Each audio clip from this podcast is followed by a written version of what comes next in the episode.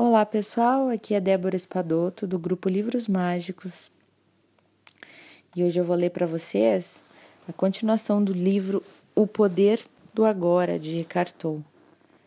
Nós estamos na página 55 e hoje o autor vai falar sobre o propósito interno da nossa jornada de vida.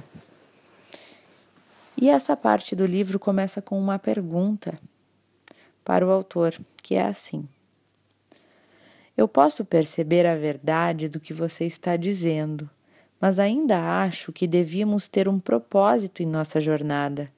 Do contrário, ficamos sem rumo. Propósito, para mim, significa futuro, não significa? Como conciliar isso com o viver no presente? E então o autor, a partir dessa pergunta, responde a esta pergunta assim. Ao partir numa jornada, é claro que ajuda muito sabermos para onde vamos, ou ao menos a direção geral que estamos tomando. Entretanto, não podemos esquecer de que a única coisa real sobre a nossa jornada é o passo que estamos dando nesse exato momento. Isso é tudo o que existe, nada mais do que isso. Nossa jornada de vida tem um propósito externo e um, e um interno. O propósito externo é o de alcançarmos o objetivo do destino, ou alcançarmos o destino, realizarmos o que estabelecemos cumprir, adquirirmos uma coisa ou outra, o que é que, claro, vai envolver o futuro.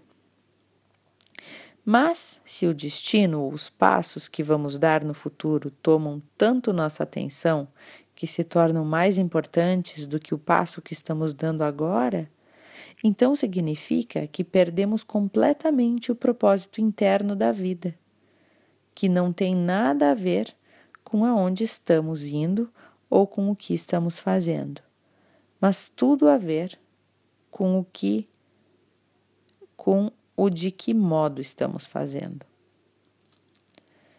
Esse propósito interno não está relacionado com o futuro, e sim com a qualidade da nossa consciência no momento presente.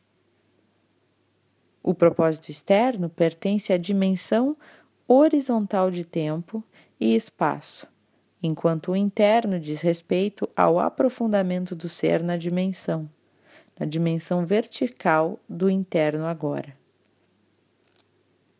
A nossa jornada externa pode conter um milhão de passos, enquanto a jornada interna só tem um, que é o passo que estamos dando neste exato momento.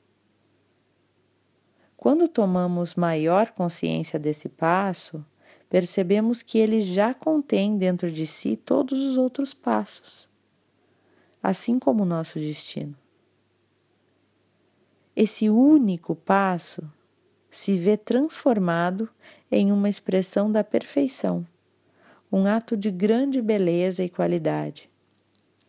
Ele, ele terá nos levado para dentro do ser e a luz do ser brilhará através dele. Este é o tanto do propósito, é tanto o propósito quanto a realização da nossa jornada interior, a jornada para dentro de nós mesmos, o propósito interno.